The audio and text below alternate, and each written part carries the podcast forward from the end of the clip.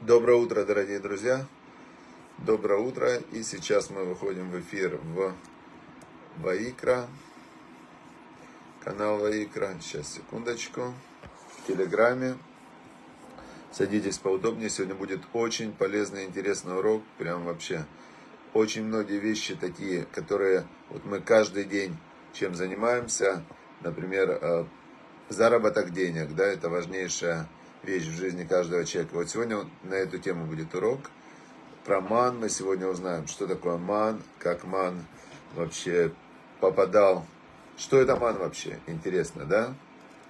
Значит, глава Бешалах называется. И сегодня у нас пятый день. Пятый день недели. Все, все готовы. Сели поудобнее. И Открываем, открываем книгу. Самая читаемая, самая популярная книга в мире за всю историю человечества. Это книга, которая повлияла на мир больше, чем что-либо другое.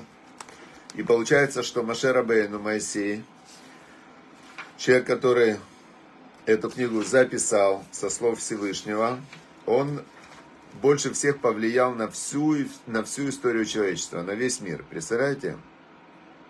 Кто самый влиятельный человек в мире? Это Маше Рабейну за всю историю.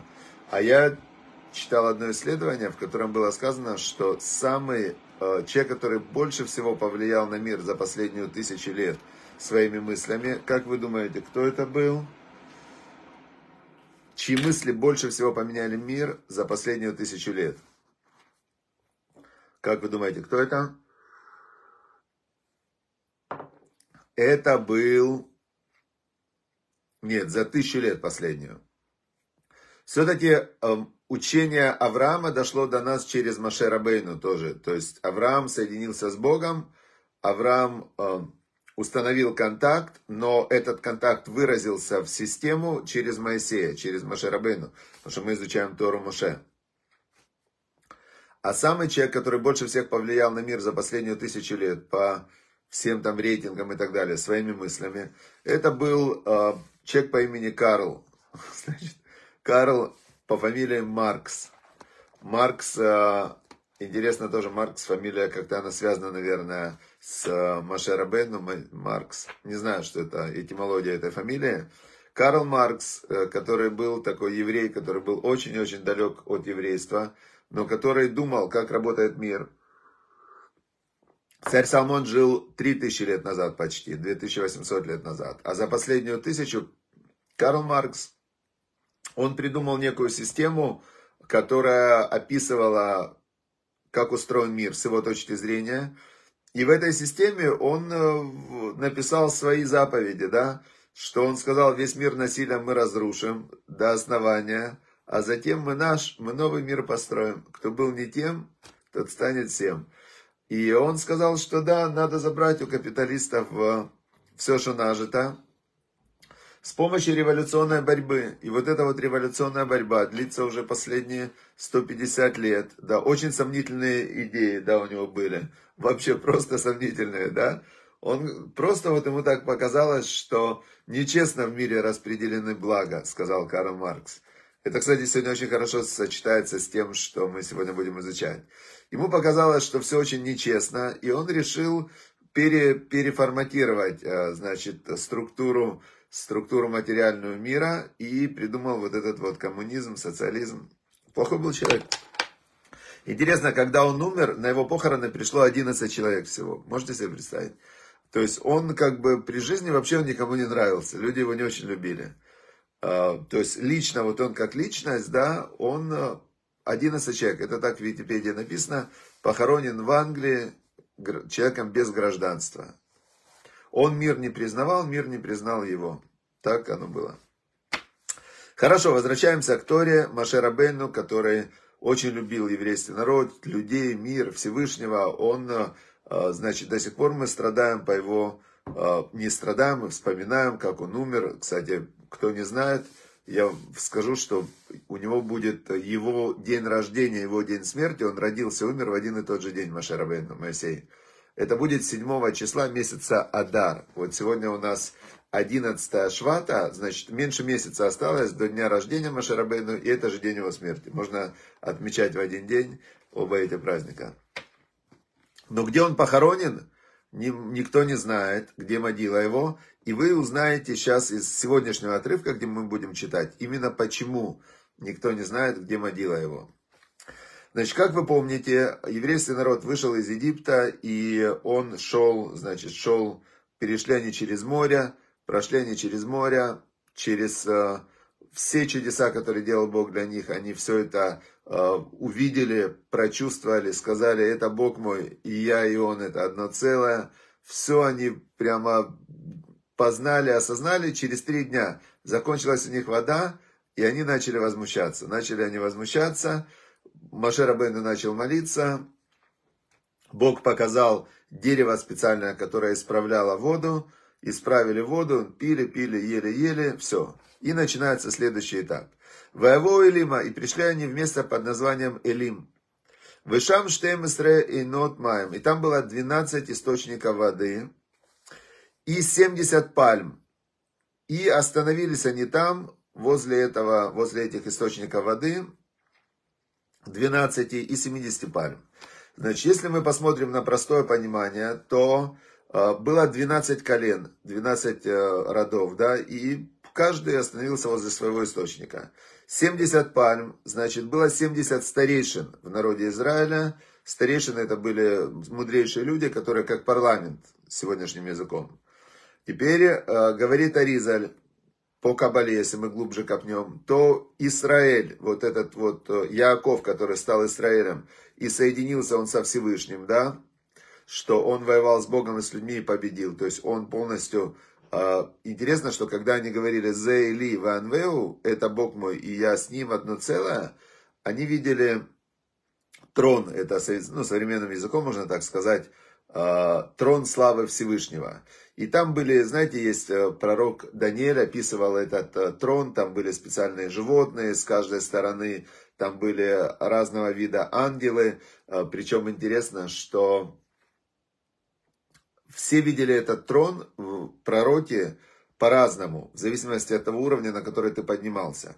Но, в общем, на вершине, на вершине этого трона был написано Дмут Адам, как бы образ человека. И какого человека был образ на вершине этого трона? То есть трон это как бы это образное описание э, передачи, передачи, значит, Всевышний непостижимый, да, Бог непостижим.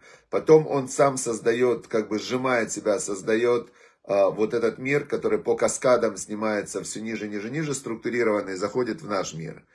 И там вот наверху вот этого вот уже Э, переходная граница между миром, между Всевышним, который Творец, Создатель, не структурированный структурированный, есть то, что видели пророки. Назвали это Масе Меркава, кто-то называл это, это Меркава, это как колесница, кто-то трон Всевышнего, все. И там наверху был образ человека. Какого человека? Яакова. И вот, значит, Яков, вот эта душа, Яков Израиль, она разделилась на 12 сыновей. И он как бы, когда он ушел, то он остался в 12 сыновьях, 12 родов. А вся семья его, с которой он зашел в Египет, то его семья была 70, 70 человек. И Аризаль пишет, что вот это вот разделение 12, потом 70, а потом 600 тысяч, это как бы разделяла все душа Якова Израиля. То есть по Кабале. И в общем они остановились на этом месте, и потом они пошли и пришли все общество сынов Израиля, в пустыню Син, которая была между Элимом и между э, Синаем. Синай, в общем, это вышли они с Красного моря, и там такая вот очень пустыня, которая на сегодня, когда ты едешь из Иерусалима, например, ты едешь в Эйлат, или ты едешь из Тель-Авива в Эйлат, и там есть Беершева, и потом вот такая вот пустыня до Эйлата идет, вот там вот все вот они вот там вот э, ходили. И значит, что Бахамиша пришли они туда, и было число какое? 15 число месяца Ияра. Второй месяц по выходу из Египта. То есть вы помните, что они вышли 14 Нисана, когда мы празднуем Песах, они вышли, исход из Египта. И дальше на седьмой день они переходили море, и прошло уже 30 дней, вот они 15 Ияра, они находятся в пустыне. И что они начали делать? Вот тут вот очень сейчас начинается важнейшая информация. Вейлону коль адат бне Исраэль аль Моше в аль Аарон бамидбар.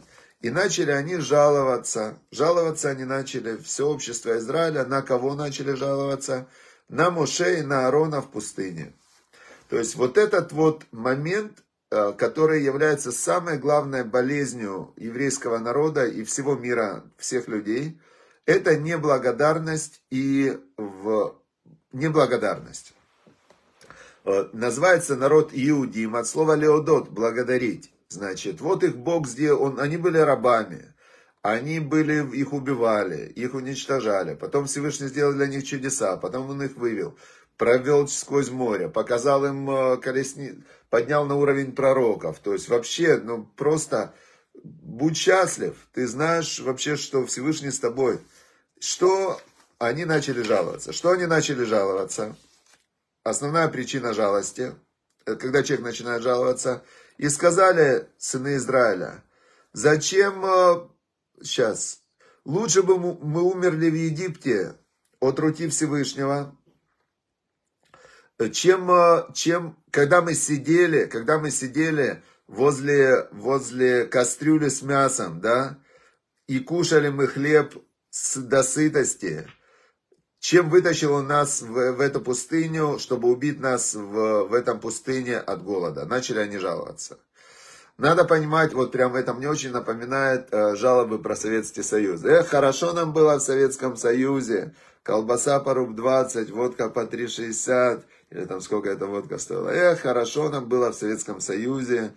Э, говорили э, иммигранты из Советского Союза, которые уехали в свободный мир, в они забывали, как было на самом деле, как там было ужасно в Советском Союзе, а, в плане того, что ты полностью был вообще, ну, такая империя зла и так далее. Но, но, смотрите, как бы и ужасно это тоже неправда, и плохо это неправда. Это все очень относительно, а, относительно чего? Относительно всего. То есть ты можешь а, сравнивать это с какими-то своими лучшими днями, Можешь сравнивать с худшими днями, можешь сравнивать с тысяча лет назад, как жили люди, а можешь сравнивать, как будут жить через тысячу лет. Все относительно, все относительно сравнения, чем ты сравниваешь. Теперь они начали жаловаться, что им хорошо было в Египте, когда они были рабами, и их кормили мясом. Их там мясом не кормили. И тут же они говорят, э, какое искажение идет. И мы сейчас здесь умрем от голода. От какого голода вы умрете? У вас вот стада. У них действительно закончился к этому моменту хлеб. Хлеб закончился, да. То, что они взяли с собой из Египта, вот эти вот э, мацот, маца, сухой хлеб, он закончился. Но от голода они еще даже близко не собирались умирать. И второй момент, который очень важный. Когда человеку плохо, у него есть два варианта. Первый вариант у него есть жаловаться. И когда он жалуется, он как бы себя ставит в такое вот слабое позицию жертвы. Типа, вот э, кто виноват в том, что мне плохо. Есть второй способ, это э, называется молитва, просьба, стремление исправить ситуацию. То есть они могли вместо того, чтобы жаловаться, они могли попросить у Всевышнего, Всевышний, дай нам, пожалуйста, хлеба. Хлеб закончился, мы знаем, что ты все можешь. Ты нас вывел. Спасибо тебе, Всевышний, ты нас вывел. Ты нас вообще просто такие чудеса нам показал. Мы знаем, что ты хозяин мира, значит, пожалуйста, просим тебя, дай нам хлеба. Это не жалоба, это просьба. Это огромная разница. И сказал Бог Моше, вот я им дам хлеб с небес, и выйдет народ, и будет собирать, два рьембоема, будет собирать день на день. То есть я им буду давать каждый день хлеб на день. Даст Бог день, даст Бог пищу. למען אנסנו הילך בתורתי אם לא. Для того, чтобы испытывать их, будут идти они по моей Торе или нет. Вот этот вот момент э, веры в Бога, он очень-очень важен. Э, как, -то, как определить, верит человек в Бога или не верит? На словах все верят в Бога, да, то есть на словах, ну там, если возьмем вот те, кто верят, все говорят, а я верю, типа я Бога люблю, я в Бога верю, все. А как определить, верит или не верит? В Торе есть такое, что тот, кто беспокоится о, за, о завтрашнем дне, будет у него что-то кушать или нет, называется маловером.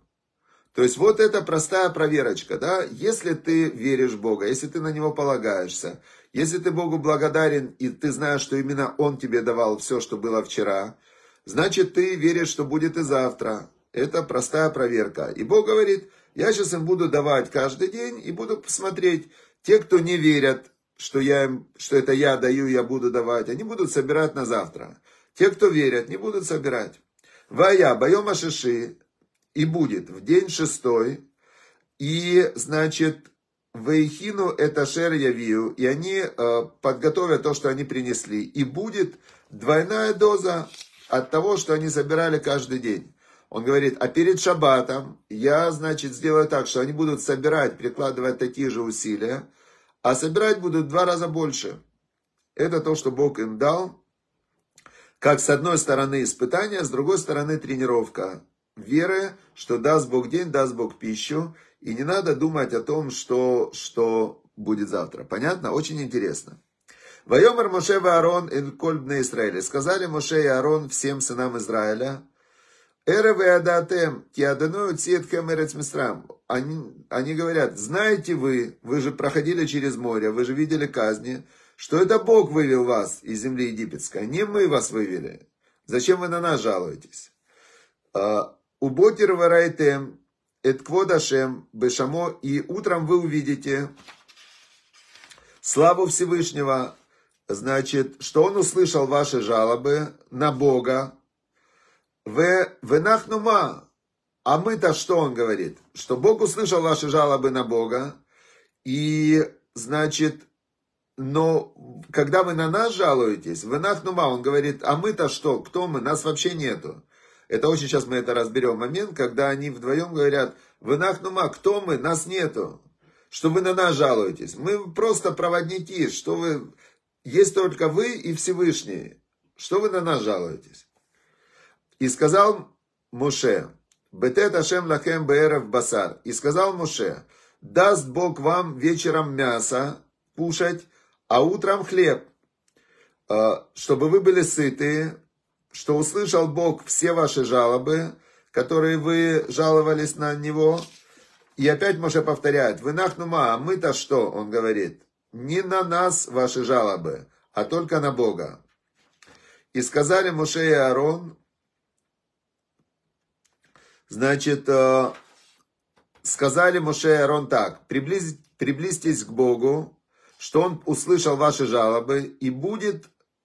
Сейчас. В общем, и было, как сказал им Аарон, они, значит, все общество повернулись к пустыне, и вот э, слава Всевышнего показалась им в облаке. Все, сегодняшний отрывок закончился, завтра мы узнаем, э, что будет дальше. Но теперь э, устная Тора, Малбим, они объясняют это следующим образом.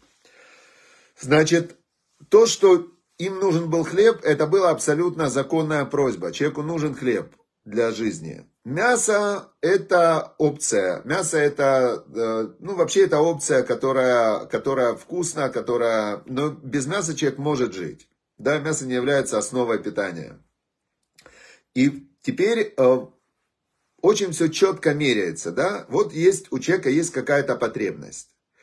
Эту потребность можно выразить словами «мне плохо», «кто виноват», «почему мне так плохо», «кто виноват». Это первый вариант выражения своей потребности. От этого варианта выражения своей потребности человек делает себе только хуже. Почему делает себе только хуже? Потому что никто вокруг по факту виноватым себя не признает.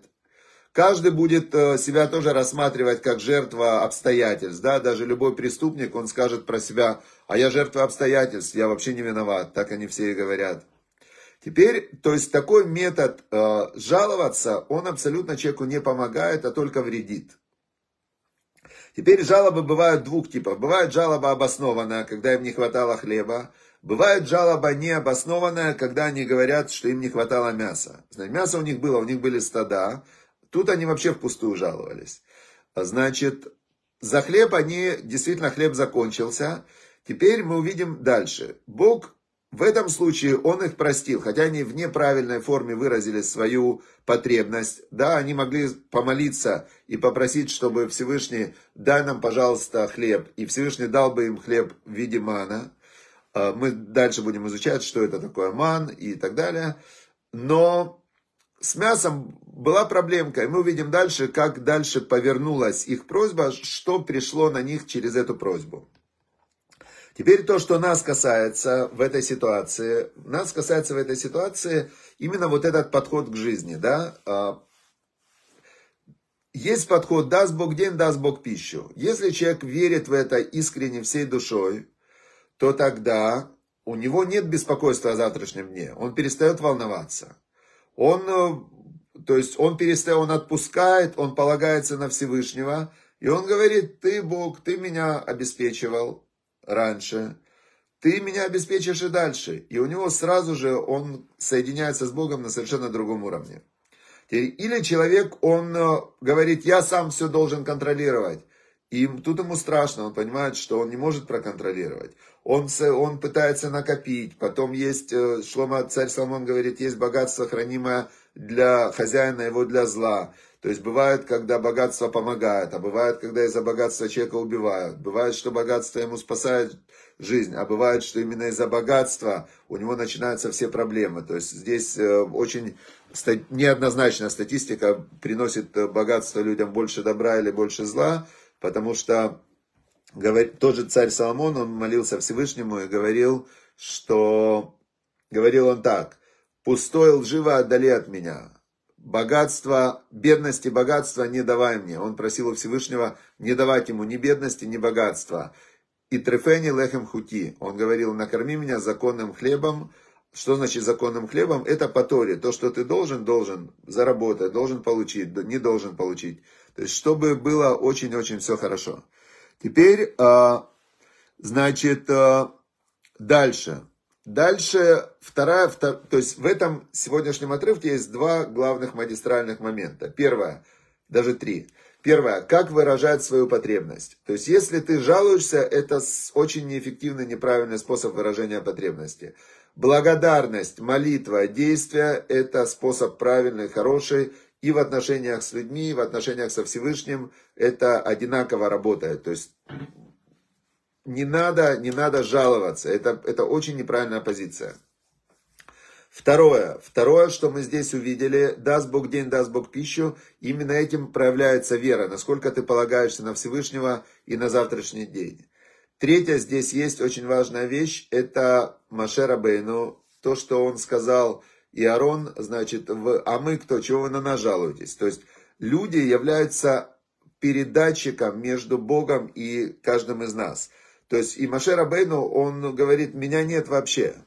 Есть очень в Талмуде, есть очень такая красивая, а, как а, красивая идея, да, а, говорится так, что чем более великий человек, тем более он скромный. Например, приводятся примеры. Царь Давид. Царь Давид, он, в, он был царь, великий царь-воин. В Таилим он все время говорит, что про себя, что кто я, что я, меня нет. И там есть такое выражение, Талмуд его приводит из псалмов, что царь Давид про себя говорил «А, «Они тола вело иш». Он говорит «Я червяк и не человек». В молитве перед Всевышним он так говорит «Я червяк и не человек».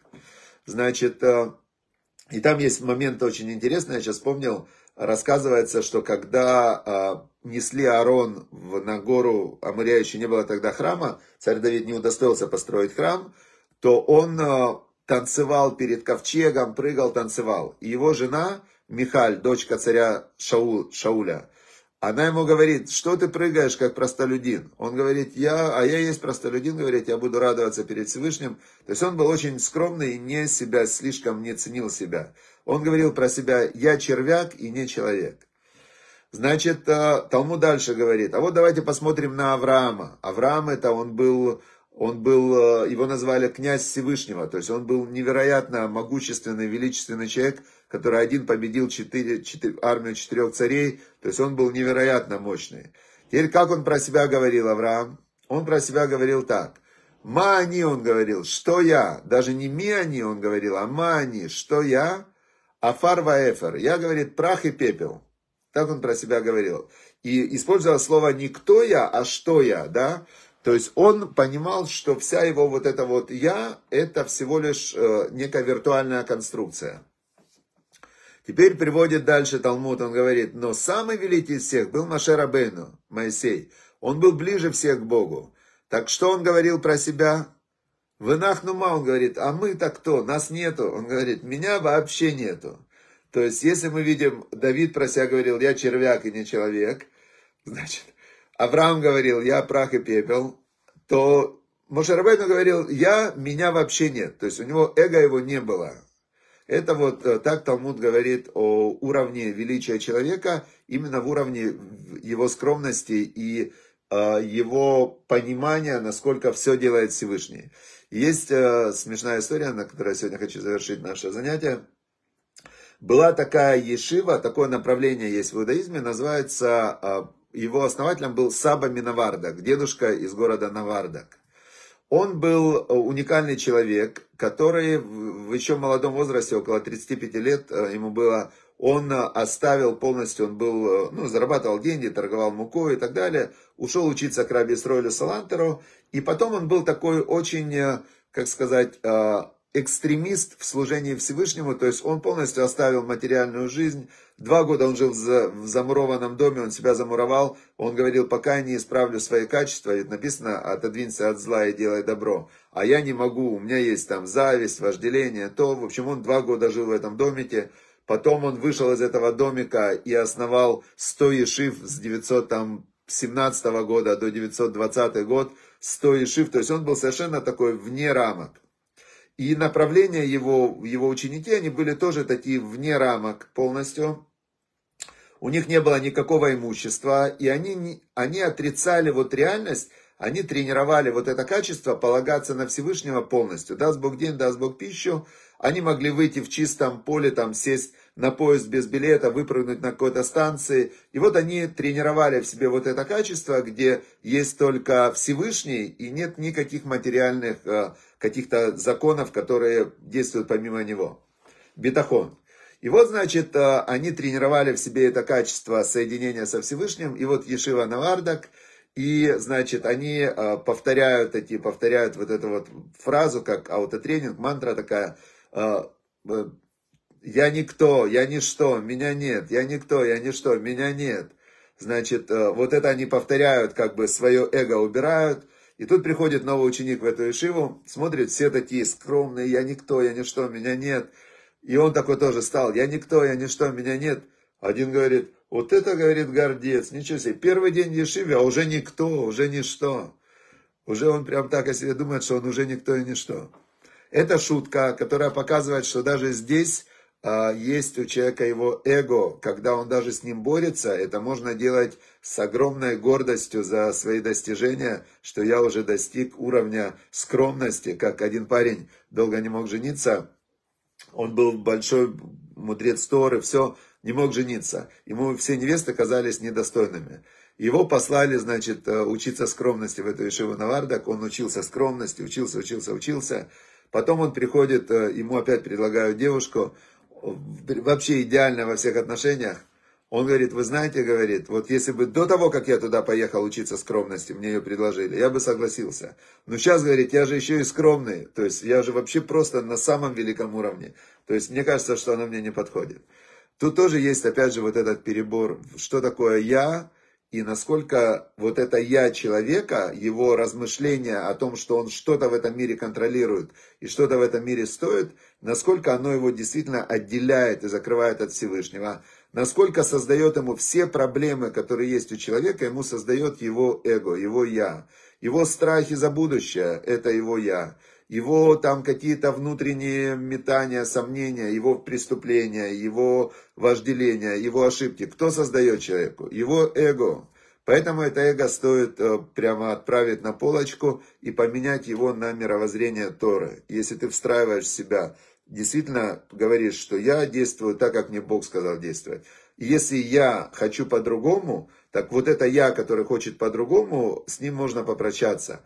А я, который выбрал служить Всевышнему, вот этот я и есть настоящий я. Это моя душа, это моя высшая часть.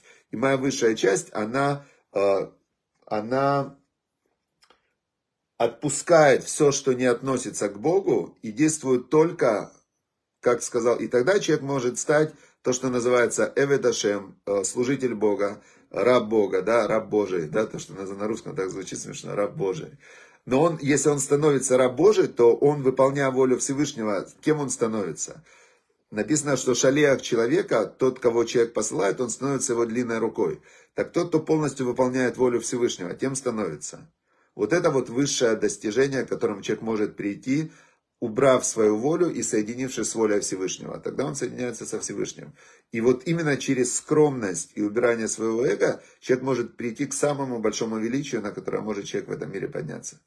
Все, дорогие друзья, всем удачи и успехов, чтобы Всевышний вас благословил э, всеми благословениями, которыми Он сам и является, потому что Всевышний это добро, здоровье, сила, все-все-все Всевышний – и чтобы в заслугу того, что мы соединяемся со Всевышним, чтобы к нам мы приходят ровно в том мире, к нам приходят благословения Всевышнего.